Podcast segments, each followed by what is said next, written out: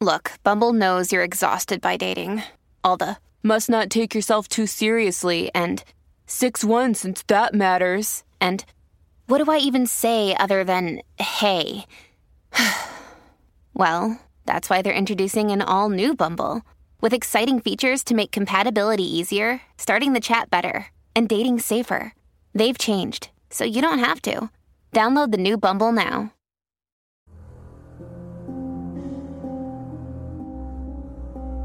Hello，晚上好，欢迎来到今晚的奇闻事件部，我是主播莫大人。Hello，大家晚上好，我是陈默。今天呢，又是我和陈默一起来分享故事的内容啊。今天嗯带给大家的是一个跟小动物有关的故事，是什么小动物？呃，小兔子。那之前咱们在节目中分享过很多这个仙啊，我记得有五仙吧，有什么白仙呀、什么狐仙呀、什么之类的啊，我具体什么我给忘了。但是今天这期呢，我们要聊一个兔仙的故事。对，前面穆大人讲的那五仙是狐黄白柳灰啊，然后特别是在这个东北，好像特别盛行。哦，对，好专业呀。那因为我日常会听一些这种灵异类鬼故事嘛，哦，然后好像是东北他们那边会有那种大仙，呃，保家仙之类的嘛。啊，对，这我听说过。对，就是类似于我们这边可能会有一些那个灶神啊之类的放在家里啊，嗯然后他们也是这样的，呃，然后包括还有一些出马仙之类的，就是请那些仙家上身。哎，出马仙我知道，我记得之前我们分享过关于出马仙的故事呢，还很多这个呃这个捉鬼驱邪的故事啊。对，然后那些动物是特别有灵性嘛，但是好像没有听过兔子也会成仙啊。哎，对，所以今天呢，我们就来分享一个跟这个兔子有关的这个故事啊，兔仙。嗯，奶奶在世的时候，总是和我们小孩说，天将傍晚时最好不要在水泉沟里停留，因为那个时候山中总会发生一些怪异的事儿。有村里的人说，在傍晚时会听见山上有人或者说话或者唱歌，但是你要询问或是走近时，却又不见人影。当你走远了，那声音又来了。所以老人们都说那是山中精灵，在夜幕降临前出来了。这些事件我读书后觉得是老人们编出来吓唬小孩的。我和奶奶也这样说，但奶奶说不是的，她便和我讲了这个山上曾经有人亲眼见过兔仙的事件。那还是遥远的抗战前期，是奶奶的远房表叔。由于当时的国家积弊太深，百姓们过的日子很是艰辛，所以上山采摘山货换取生活用品，也是维持生计的一条路子。据奶奶说，他这个表叔，人胆子很大，又读过新派书籍，去过好多大城市，也见过世面。那年他来到水泉沟采摘山货，那个年代山上尽是野生的果实啊、蘑菇什么的。他一进山便是一整天，直到傍晚了才肯扛着满满的山货出来。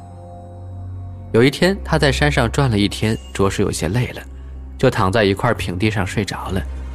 睡梦中，听到有人呼喊着：“醒醒，醒醒！”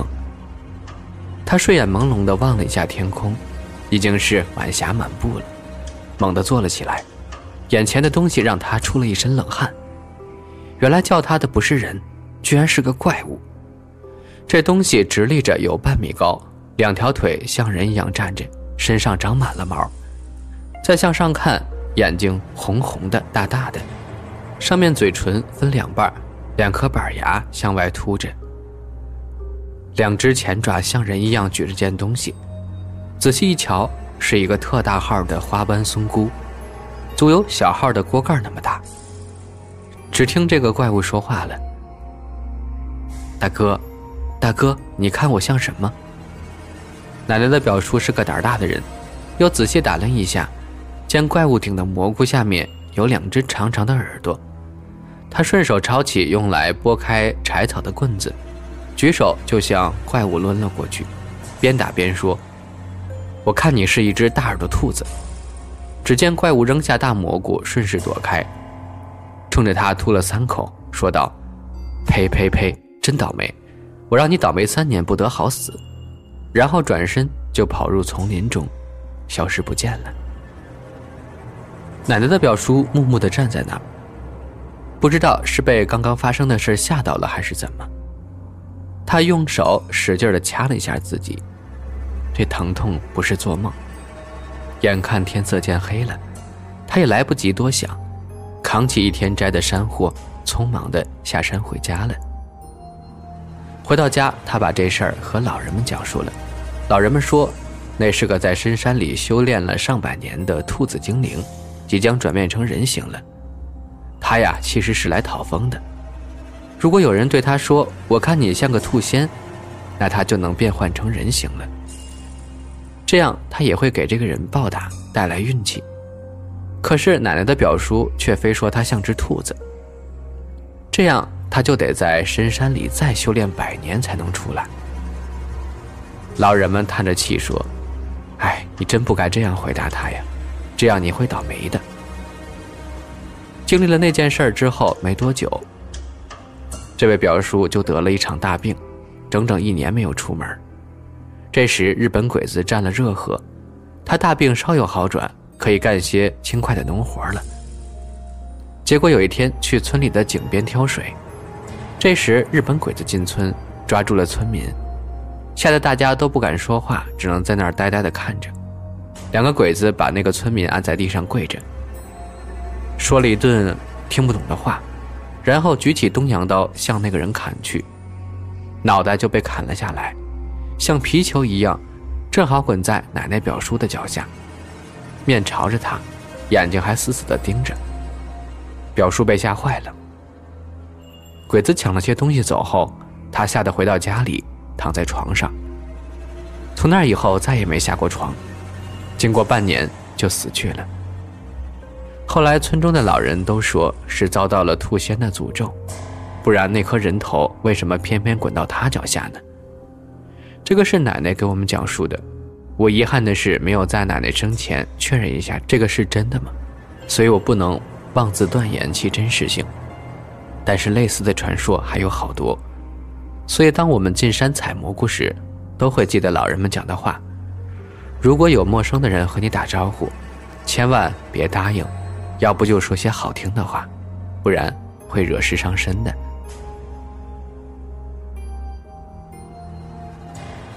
我家在西北农村，是全国有名的玫瑰之乡。除了盛产玫瑰，还盛产一种现象——灵媒。我们当地的灵媒非常出名，经常有人不远万里前来问因果，而且算得超级准。在我上小学时，大约三年级的样子。就听说过这样一件极其恐怖的事儿。我们村子里有个杨家叔叔，是卖扫帚的，喜欢上山割结节草，那是制作扫帚的原材料。杨家叔叔身体很好，一米八的个头，身材魁梧，无聊时还会耍耍棍棒，还颇有些武术功底。有一年，他上山去割结结草，走着走着。看到前面有一只白色的兔子，心想：“嘿，今晚有兔子肉吃了。”于是他悄悄地靠近。兔子发现有人靠近，迅速往前跑，但是他跑的速度并不快。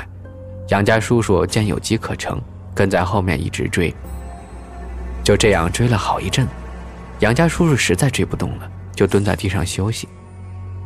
这时，前面的兔子突然停下来，转过头。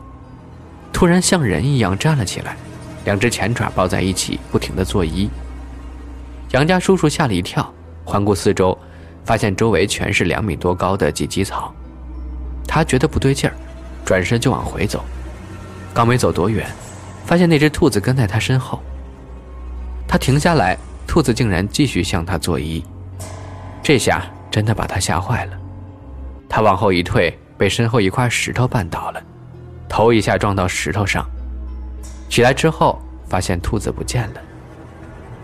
杨家叔叔不敢逗留，飞快地跑回了家。到家后，他就把这事儿一五一十地告诉了杨家婶婶。婶婶当然不信了，就当听故事一样。当晚，杨家叔叔睡着之后就再也没有醒来，送到市武警医院。经过检查，发现脑部有淤血，正是因为这淤血导致了他的死亡。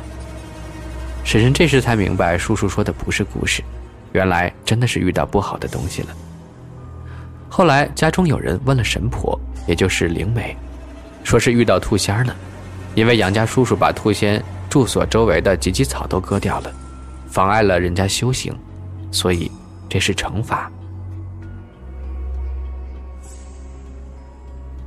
事情发生在我三岁的时候，我的脑海里还能清晰回忆起那件事情。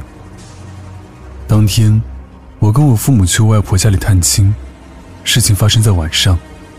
晚上，我跟我妈妈一起睡堂屋左侧的房间，大概凌晨十二点后，突然我从睡梦中醒过来，看到漆黑的房间里，蚊帐上有树，还有猴子在树上跑来跑去，有的猴子在树上吃桃子。有的猴子在树上呆呆地坐着。当时情景就像在白幕上看电影一样，我就把我妈妈叫醒。妈妈，蚊帐上有猴子。妈妈和爸爸由于很困没有理我，就睡过去了。就在这时，突然猴子消失了，从蚊帐里跑出一只白色的兔子，就是家养的白色兔子，眼睛是红的，跑到我的身体上，从我裤脚里窜了进去。我立刻感觉有东西在我身体上爬来爬去，很真实。现在我都能清晰地回忆起当时的感觉。随着兔子跑出来，蚊帐也就黑了。黑暗的环境里，我立刻就哭了。我父母醒了，问我怎么回事，我就说有个兔子爬到我身上了，在我身上跑来跑去。我父母当时被我的说法吓坏了，妈妈马上把我抱起来，妈妈以为我做噩梦了。就把我搂在怀里安慰我，可是我还是觉得身上有东西在跑来跑去，我就大叫说：“我身上有兔子！”于是全家人都被我的哭闹声惊醒，纷纷来到了我们睡觉的房间。我爸就把我的衣服裤子脱掉，说：“看嘛，什么也没有。”但是我还是哭闹。这时候我外公觉得事情不对劲，就在鸡圈里捉了只公鸡，把鸡冠掐破。把鸡血涂抹在我身上，但是我还是一直哭闹，叫嚷着有兔子在我身上。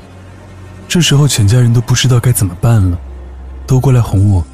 兔子走了，不怕。可是我还是感觉有东西在我身上爬，痒痒酥酥的爬来爬去，直到我哭闹的没有了力气，那东西还在我身上。我妈妈抱着我坐在椅子上，我哭求着妈妈，妈妈。兔子在我身上爬来爬去，一整晚我都没睡觉，全家也没睡觉。那只兔子要么在我身上爬来爬去，要么就躲在我妈妈坐的椅子后面。我一转头就能看见它，白色的，眼睛红红的。现在我都能清晰的想起它的样子。天一亮，我父母就抱着我回家，早饭也没吃。回到家，爷爷奶奶看我一身金光。满身的积雪，问我们怎么回事。我父母说了情况，我就给奶奶说，有只兔子在我身上。奶奶就安慰我，马上就去找了一个懂这些脏东西的人。上午那人就来了，给我画了一个符，我把符喝下就没事了。这件事情后，我十二岁以后才去了我外公家，中间一直没有去过。事情发生后，家人也没有提起过。我问他们。他们也没说，所以我想知道到底是怎么回事。世间真的存在妖魔鬼怪吗？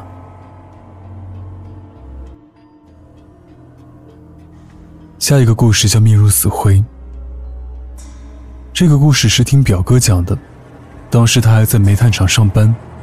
那是有一天他晚上下班的时候，拧关大门时，突然从厂里又走出来一个人。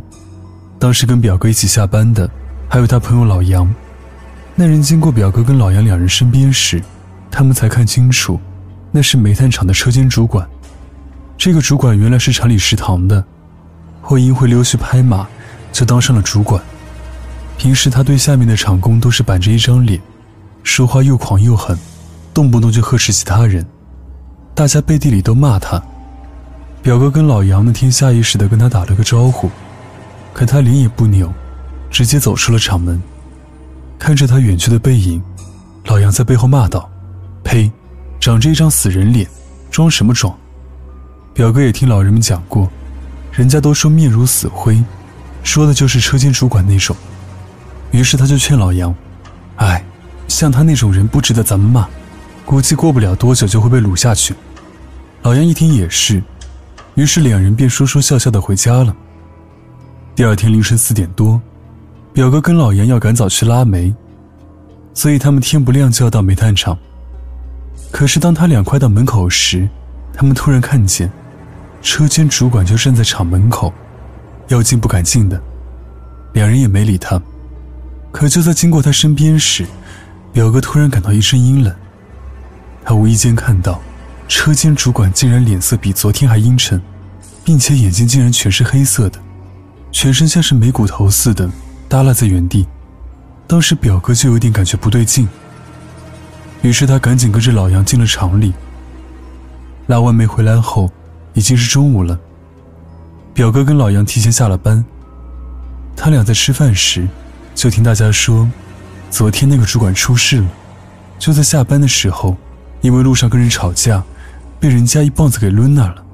据说今天早上就没抢救过来，死在了医院里。表哥跟老杨一听到这个消息，脑子顿时嗡的一下，两人对视了一眼，谁都没把凌晨见到那个主管回来的事告诉大家。后来表哥才想通，人不能老是摆着张臭脸，应该阳光一点，不然的话，一直面如死灰，迟早真的再也笑不出来了。